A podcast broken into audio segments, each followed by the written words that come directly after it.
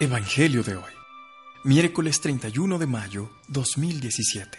Primera lectura. Lectura del libro de Sofonías.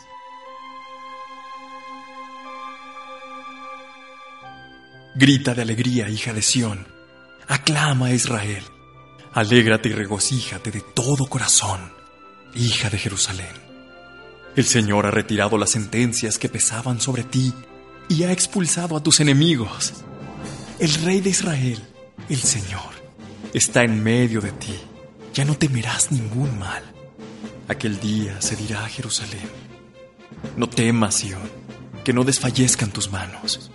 El Señor, tu Dios, está en medio de ti. Es un guerrero victorioso. Él exulta de alegría a causa de ti. Te renueva con su amor y lanza por ti gritos de alegría, como en los días de fiesta.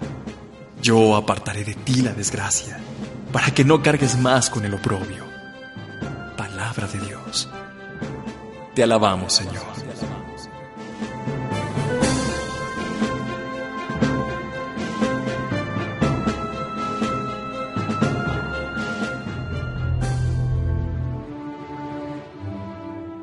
Salmo responsorial. Qué grande es en medio de ti el Santo de Israel. El Señor es mi Dios y mi Salvador. Confiaré y no temeré, porque mi fuerza y mi poder es el Señor. Él fue mi salvación y sacaréis aguas con gozo de las fuentes de la salvación. Qué grande es en medio de ti el Santo de Israel. Dad gracias al Señor, invocad su nombre, contad a los pueblos sus hazañas, proclamad que su nombre es excelso, que grande es en medio de ti el Santo. Tañed para el Señor que hizo proezas, anunciadlas a toda la tierra, gritad jubilosos habitantes de Sión, que grande es en medio de ti el Santo de Israel. Qué grande es en medio de ti el Santo de Israel.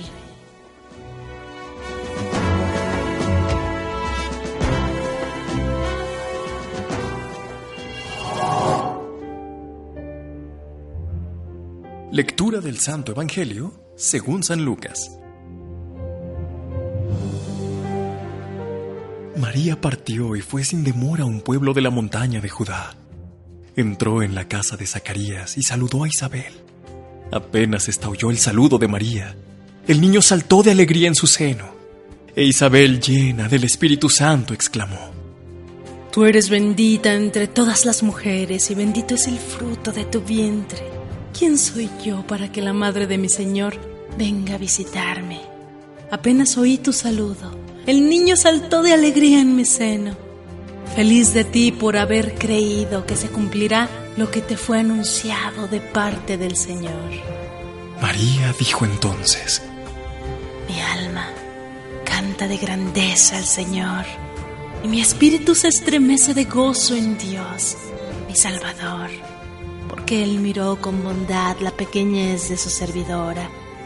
En adelante, todas las generaciones me llamarán feliz porque el Todopoderoso ha hecho en mí grandes cosas. Su nombre es santo, su misericordia se extiende de generación en generación por aquellos que lo temen. Desplegó la fuerza de su brazo, dispersó a los soberbios de corazón, derribó a los poderosos de su trono y elevó a los humildes, colmó de bienes a los hambrientos y despidió a los ricos con las manos vacías. Socorrió a Israel, su servidor, acordándose de su misericordia, como lo había prometido a nuestros padres, en favor de Abraham y de su descendencia para siempre. María permaneció con Isabel unos tres meses y luego regresó a su casa. Palabra del Señor. Gloria a ti, Señor Jesús.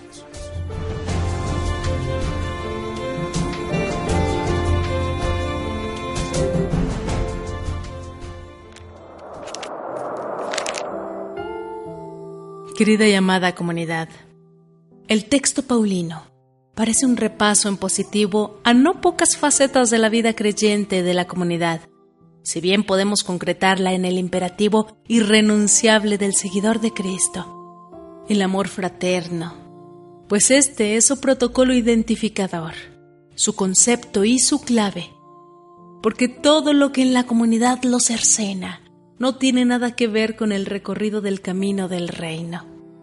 Pablo nos invita a renunciar, siempre que sea posible, a los propios derechos por amor, con toda la carga de utopía que permite el Evangelio.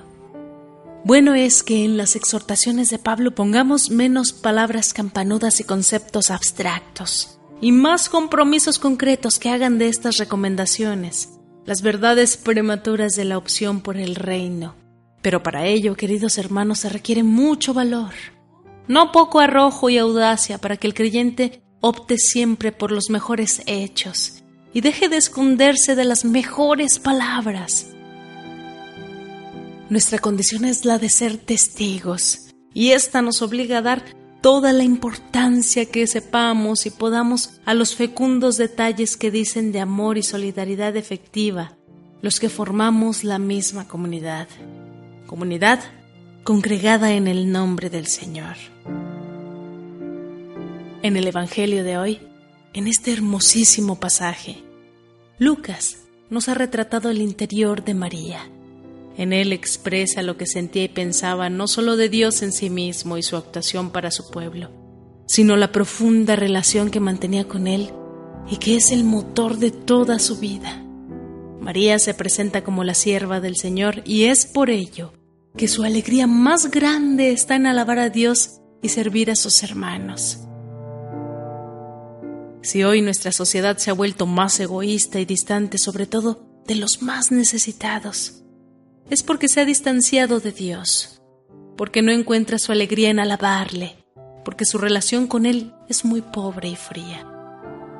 Es necesario que volvamos a encender ese fuego del amor a Dios en nuestros corazones que nos demos el tiempo en nuestro agitado día para orar, para visitarlo, para dialogar con Él con más frecuencia, para reconciliarnos con Él. En fin, para crecer en nuestra amistad con el Señor. Solo de esta manera, el fuego de Dios en nuestro corazón, como en el de María, se transformará en caridad.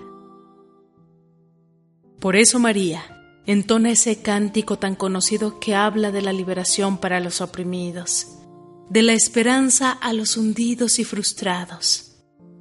María ve desde su fe que un nuevo mundo se está alumbrando, que la fuerza del mal no puede nada contra la fuerza del bien, contra la ventolera y el huracán del amor de Dios. Por mucho que parezca que todo sigue igual, que son solo dos mujeres felicitándose mutuamente. Ellas saben y nosotros sabemos que lo que sucede es algo mucho más trascendental y a nosotros también se nos llena el corazón de esperanza. Por mucha injusticia, dolor, muerte y opresión que haya en nuestro mundo, aquí y ahora, Dios está con nosotros Dios se ha vuelto del lado de los pobres y de los que sufren. Dios derriba del trono a los poderosos y enaltece a los humildes.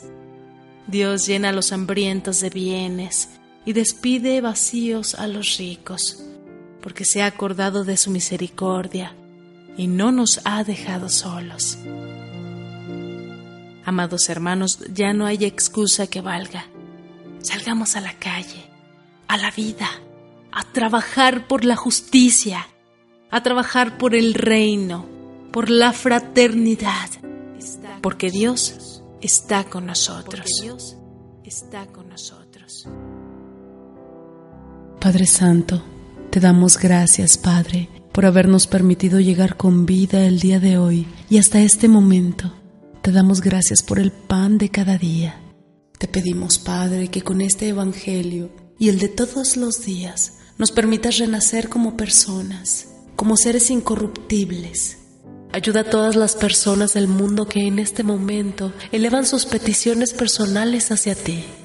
Oremos también para que nuestras súplicas lleguen a Él, para que su bendición cubra completamente nuestras vidas. Él nos ha prometido que si guardamos sus mandamientos, nos bendecirá y nos protegerá siempre. Amén.